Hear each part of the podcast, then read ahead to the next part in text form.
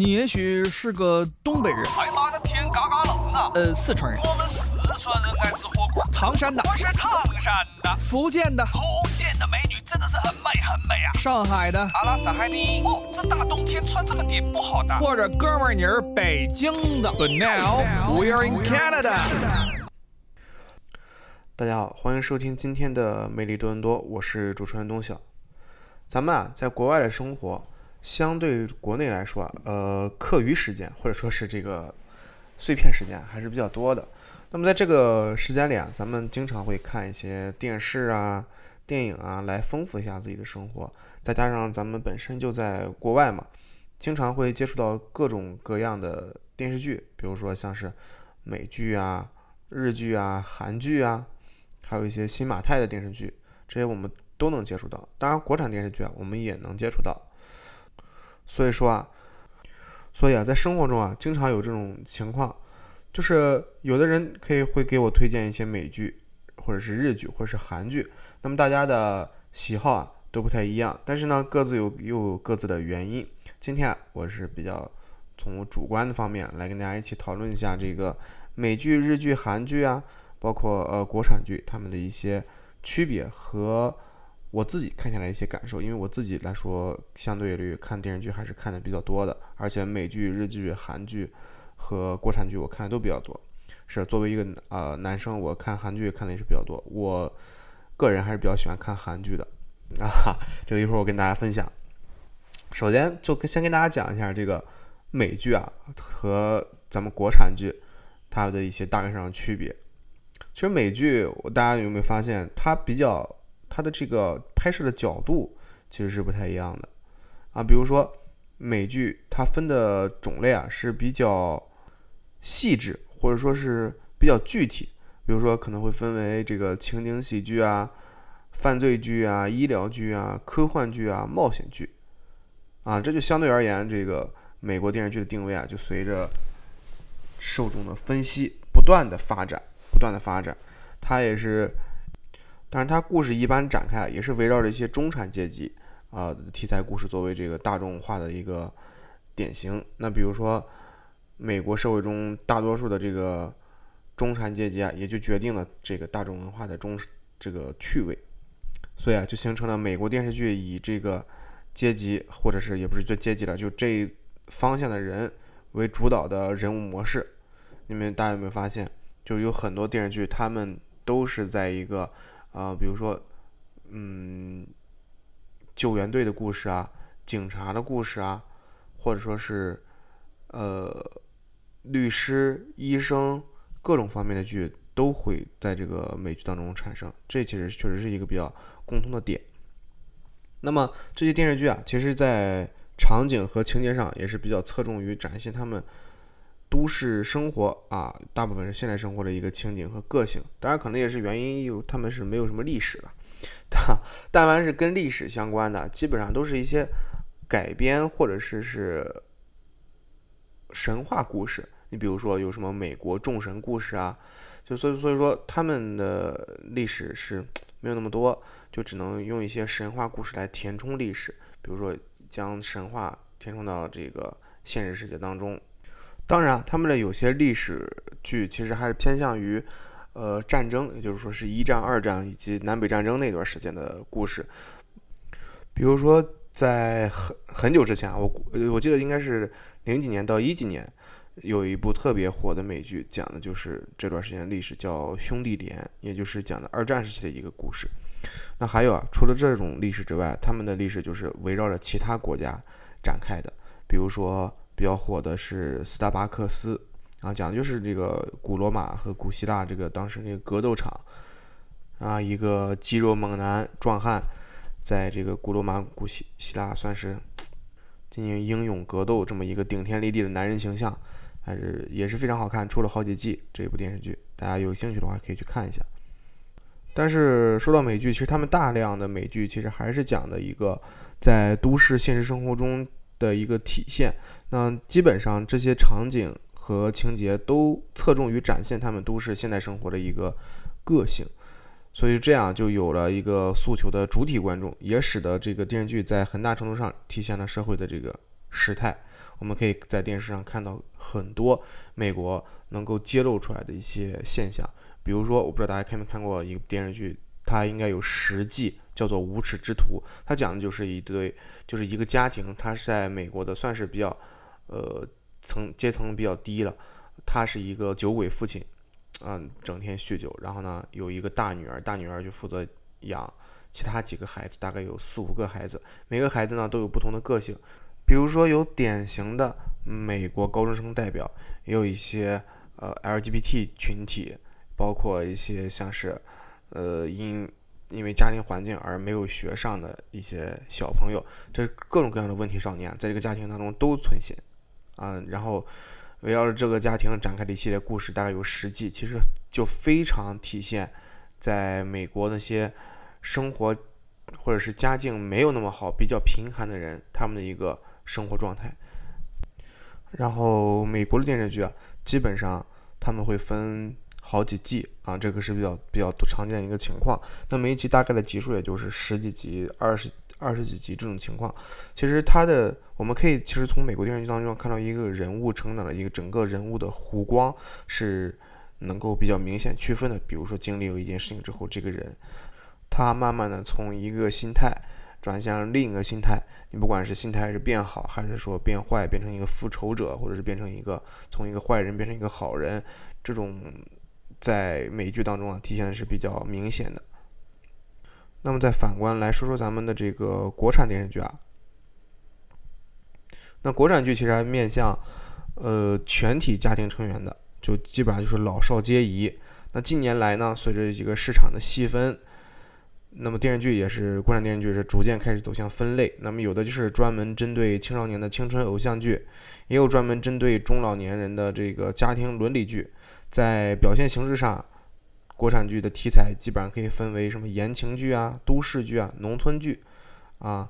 军旅剧以及历史题材等等。那么相对于美国电视剧啊，就美剧啊，咱们国产电视剧特色是比较浓郁的，体现在历史题材方面。这方面是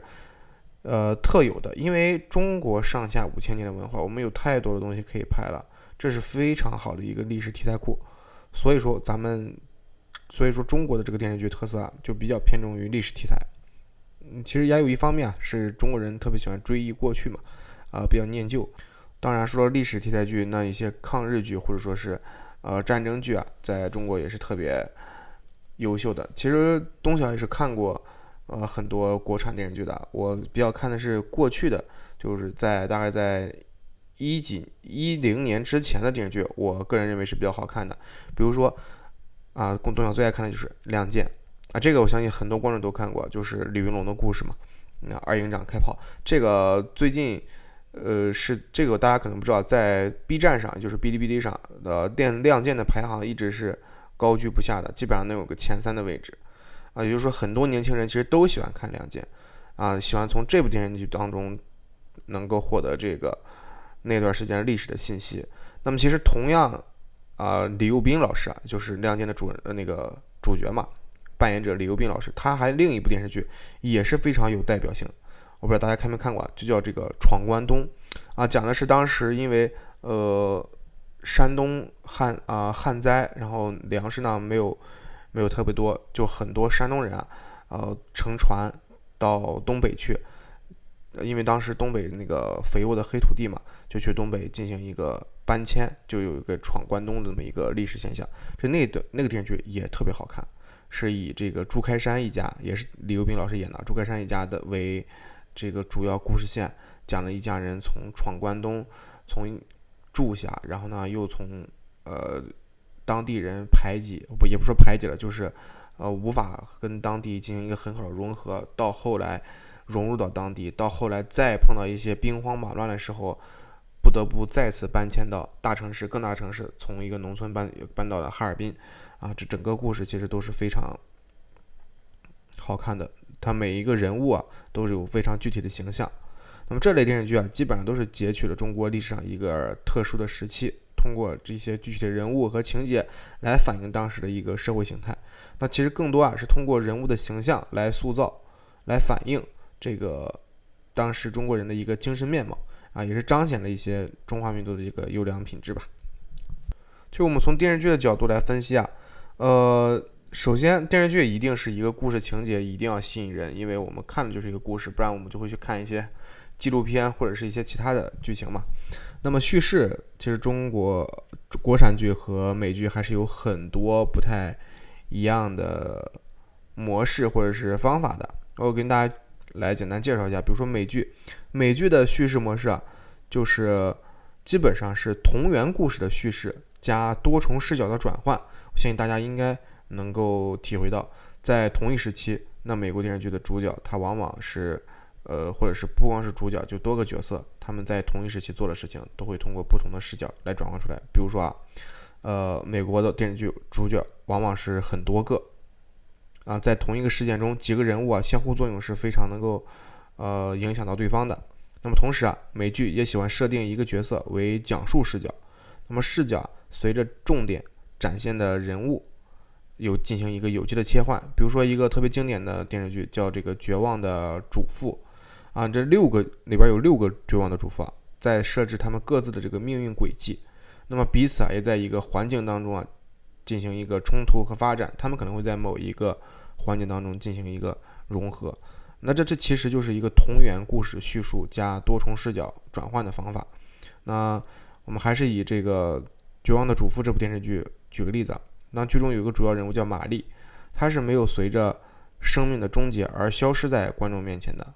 在第一季开始的时候，他选择了死亡，反而让玛丽获得了从新的角度俯视生活的一个机会。他可以观察到他的朋友、他的邻居、他的家庭是否在同样的表面上看到的那样，是就是否是像表面上看到那样美好和和谐，也是是否能够看到他们那些绝望的主妇是否会像他一样，生活中啊在潜藏着一些令人绝望和疯狂的困境。那么，其实玛丽的死亡就带给了他在故事当中担任多重身份的可能性。嗯，既属于故事的一个参与者和见证人，基本上又是故事本身的一个叙述者。那么，整个电电视剧啊，也是从始至终都通过这个玛丽平静如常，但是呢又略带调侃的叙事，作为故事发展的一个推动器和过渡。当然，在电视剧当中啊，玛丽更多的常态是故事的叙述者。那么在这个这个层面上，这编剧赋予更多的就是一种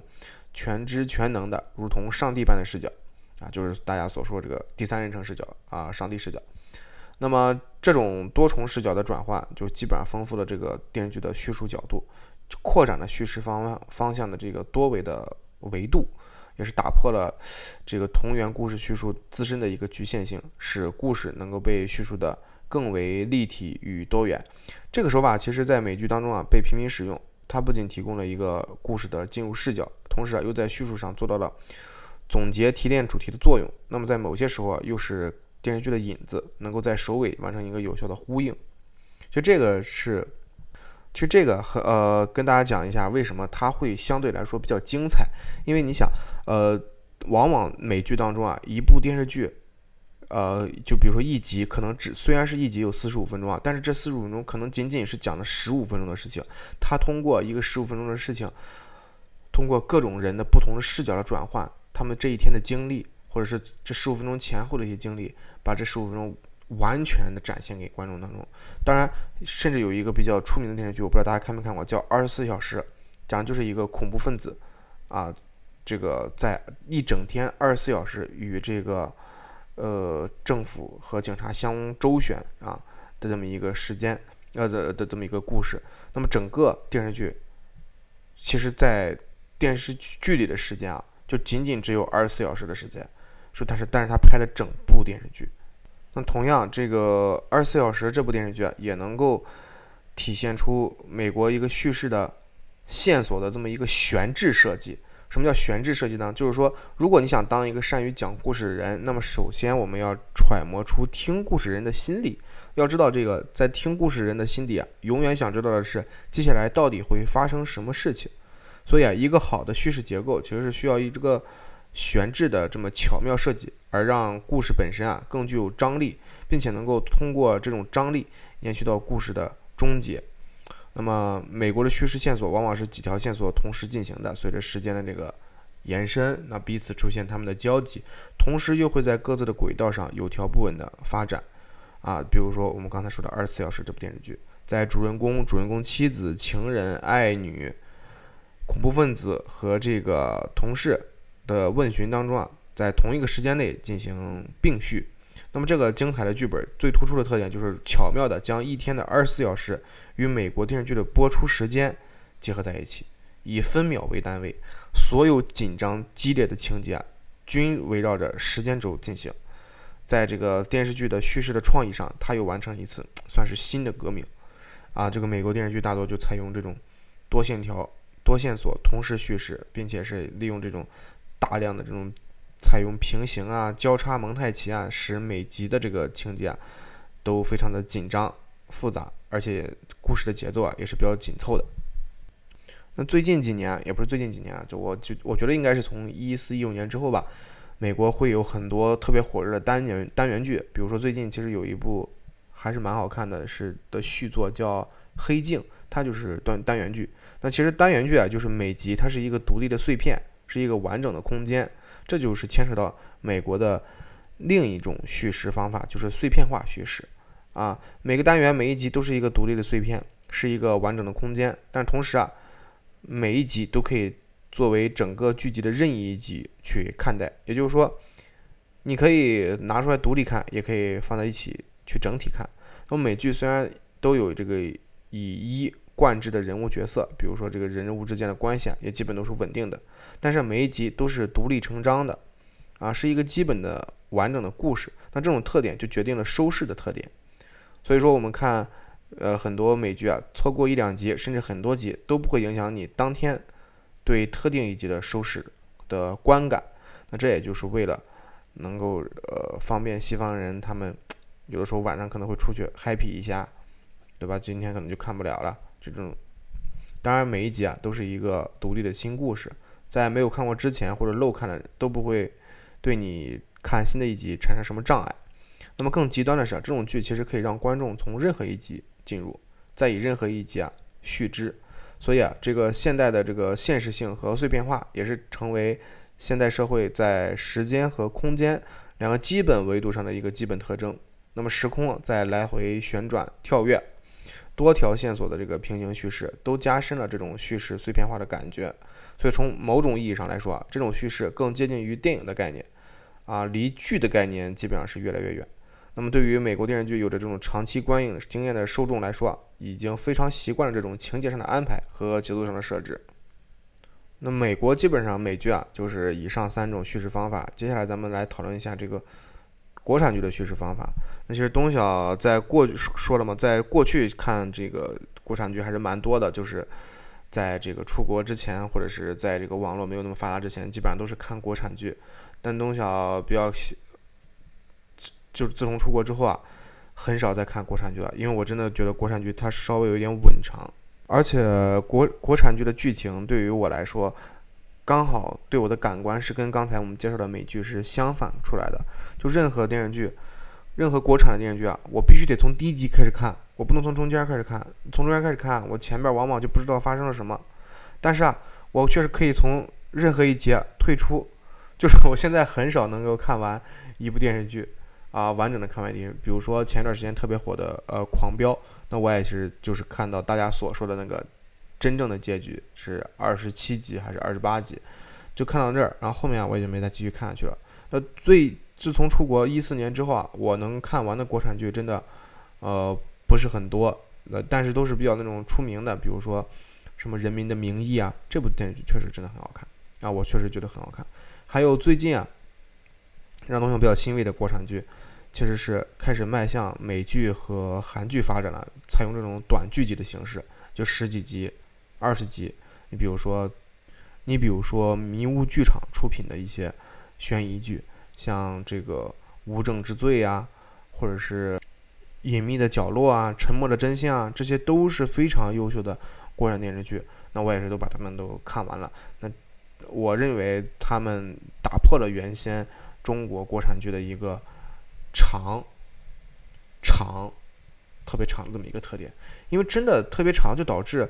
这个故事原原本没有那么丰富和精彩。可能在比如说一个故事，它在短短的十几集之内，完全可以讲的特别精彩，然后呢环环相扣，根本就停不下来。但是啊，因为我也不知道为什么有什么原因啊，他们必须要把电视剧拍的是三十几集、四十几集，甚至七十几集、八十几集这么长的一个时间，那么他们就不需就需要编剧不停的往这个故事内容进行一个填充、填充再填充。那么本来是一个悬疑剧或者是一个呃侦探剧或者是一个历史题材的电视剧，那么我就往里加入大量的其他元素，比如说什么感情啊、亲情啊。就各种乱七八糟的东西都在这个电视剧当当中体现了，啊，甚至是有一些什么科幻和历史也相结合在一起。那这种真的就是给我一种大乱炖的感觉，就是你好像既照顾到了每一个类受众群体，但是好像又没有尊重到每一类受众群体，让人让我看就是有一点莫名其妙。但我心中的一些呃国产电视剧的排名啊，就是这个《亮剑》。和这个闯关东真的是排在前面，还有就是王宝强演的《士兵突击》，哇，这个电视剧真的我也看了很多很多遍，以及陈宝国演的这个《大宅门》也是非常好看的，里面有很多老戏骨的演出，啊，就是这些电视剧都有一个比较明显的特征啊，就是他们是一个单一的线索性叙事，就中国电视剧叙事形式上还是比较传统和简单的。就往往就是延续了传统文学、戏剧等艺术形式当中的一个叙事模式，就采用单线叙事，以时间为线索，啊，依次展开故事，对吧？我们就以《士兵突击》举例，就是以许三多为中心，按照时间顺序发展，讲了许三多整个成长的历程。你包括还有一些啊，我大家应该看过那种《金婚》啊，虽然我年纪比较小，但是《金婚》我确实也看过啊，他这跟我父母看的，《金婚》的结《金婚》的结构其实更加明显和清晰，我觉得。就因为这部电视剧啊，就基本上是以每年为一个段落，依次讲述了两个人五十年后的这个五十年的这个经婚姻生活。还有一个特点，就是呃以情感为主啊，国产剧一些叙事结构以情感为主，悬置的悬念的这个设置啊是比较弱的。那中国电视剧、国产剧其实注重故事的完整性和人物的丰富立体。那对于叙事本身啊和这些悬念设计的重视程度啊，是远远不如美国、日本和韩国的，嗯，所以国产剧之所以能够吸引观众，很大程度上是取决于观众对于主人公未来命运的一种关注，而不是被故事情节本身所感动，啊，是 被那种情感产生了共鸣，因此观众可能会对这种情感同呼吸、共命运，情节啊也只是这个情感之外的一种外在表现。如果撇开人物的情情感来说啊，那故事情节本身其实可能并没有那么曲折离奇，它可能就是我们的日常生活，但是啊，依然能够吸引观众的注意。这原因就是因为我们会跟电视剧的人共情，所以说没有什么共情能力的我啊，就对于这种设置方式就是没有那么喜欢。所以这也就是为什么我感觉出，呃，有些导演在一些情节设计上，他故意设置一些每一集与下一集的悬念，但是呢。这种故事，我们又能够清楚的知道，根本没有什么，呃，悬念可言。就是我当然不是说的最近的一些短剧啊，我说的还是过去那些长剧。就是你你上一集的悬念，完全可以看出来，完全通过上一集的设置的悬念，你其实完全可以猜出来下一集会发生什么故事。比如说有一些历史剧啊，一些爱情剧，那男主人公，比如说在第三集，整个电视剧有四十集，那男主人在家在第三集。就被抄家了，啊，然后这个马上就要砍头了，你说下一集能发生什么？肯定是有人来法场截截胡，对不对？把男主人公救走了，不可，因为不可能让他真的把头砍了。那后边三十六集怎么演？那就没得演了。所以说，这个故意设置的悬念，呃，感觉是比较重的。但国产剧其实有一种叙事状态，是叙事手法其实是比较优秀的。也是我比较喜欢看的，就是一个所谓的长时态的叙事，那基本上就是对于历史剧的一个创作。那首先对于历史创中国产剧啊，对历史创作有一个基本的创作原则，就是长篇幅、长时态，并且力求整个时态的完整程度。那么几乎啊，我们看到有很多优秀的电视剧都是这种大型长篇的叙事的连续剧。虽然这连续剧是，当然我说的是这种历史。剧不是那种言情剧或者是情感剧以及都市剧啊，那基本上他们这种电视剧啊，表现的都是一个时代甚至是几十年的这么一个生活经历历程，时间的跨度是非常大的。喜欢展现主要人物在一个大的时间观上和一个时间线上的一个命运的起伏。啊，每一种剧集每一集基本上都是一个环一整部戏的一个环节一个部分，是不具备一个独立性，就不像美国那种碎片化的剧集一样。那么如果你一环掉了，很可能就影响全局。所以这非常要求编剧和导演在每一集当中的一个叙事手法以及悬念设置和刚才提到的悬置观念的这么一个设计。那么其实有很多优秀的电视剧，比如说《雍正王朝》啊。还有刚才我们提到的《金婚》，还有《渴望》，啊，这当然这个以及这个前一段时间雷佳音演主演的那个特别火的那个叫《在路上》，那这些都是比较具有这一特点。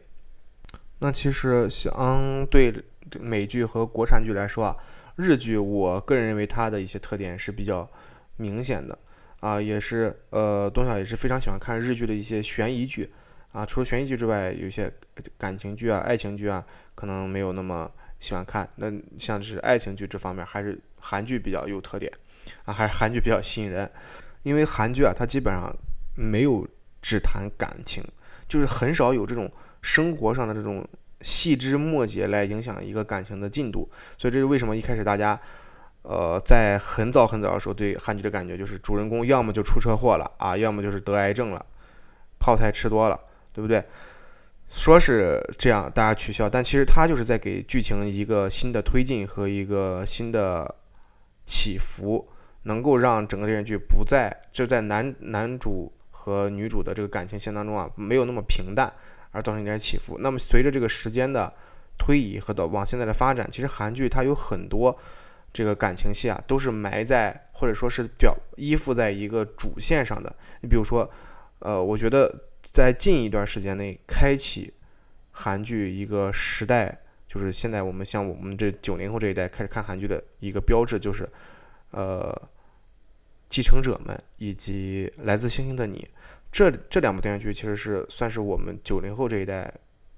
开始看韩剧的一个开始啊。这两段其实主要就是爱情故事，真的主要是爱情故事。你比如说，我们就以《来自星星的你》举例啊，就都敏俊教授，他是一个外星人。啊，首先这个设定就很就在一开始就能够很很很轻易的抓住你，因为这个设定它就比较新颖啊。然后呢，女主她是一个大明星，两个人在这个生活当中发生一些事情。两人虽然在谈恋爱，但是啊，还有很多情节是埋藏在里边的。比如说，呃，比如说教授要隐瞒他的身份，他的故整个故事主线就是要隐瞒他的身份，而且他跟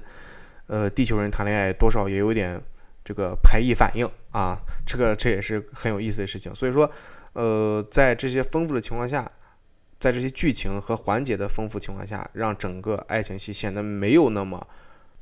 干，就是很很丰富、很饱满。整个电视剧，那很多国产剧的呃，就是这个感情戏啊，就是爱情剧啊，真的就让我感觉男主和女主仿佛他们就两个恋爱脑。就没有什么生活上的压力，每天就想睁开眼就是哎，我要跟谁谈恋爱，啊，就是就这种感觉，就是让我感觉失去现实的一个真实的感觉。虽然说是啊，外星人和大明星谈恋爱，好像更失去现，呃，就是我像我这种年轻人的这么一个真实感，我们完全接触不到。但是他们有他们各自的烦恼，他们将自己各自的烦恼描写的也非常的具体，他们呃脑海中的是有底线存在的，就是。教授他最终都不都不能够暴露自己的身份啊！当然，虽然他最终还是暴露了，突破了他的底线，但是他在试图去做这个努力。但是国产的一些爱情剧就让我感觉他们谈恋爱就是没有底线啊！就就是我就是起来，我就是上班也不上了，我就是想我在想我怎么好好取悦这个女生啊，做一个现在就说的这个舔狗，就感觉没有什么其他的事情干了。而且比如说啊，还有一些。更夸张的是什么呢？比如说什么医疗剧，啊，也穿插爱情故事。你说，医疗这么神圣的一个地方，然后呢，那大夫和大夫之间，啊，男大夫和女大夫之间就在医院里打情骂俏谈恋爱。我说那病人看了之后是什么感受？哦，但是提到这个医疗剧啊，东晓推荐一个国内特别好看的医疗剧，国产剧，我觉得是国产医疗剧的。我们不从专业，因为我不是专业的医生，我们不从专业角度来看啊。但是我个人觉得 比较好看一个医疗剧是《心术》啊，它是由两个已经不能提的男演员的名字和海清以及张嘉译他们一起演的啊，有一个能提，就那个翟天临啊，他们演的一部这个电视剧叫《心术》，是个还是非常好看的，我推荐大家去看一下。那么今天啊，董小也是根据自己的一些感官感受，呃，探讨了一下美剧、日剧的一些呃。特点和叙事手法。那如果大家有特别喜欢或者特别推荐的电视剧的名字，可以发在这个评论里，我们也是会去看一下。那么谢谢大家收听今天的魅力多伦多，我是主持人东晓。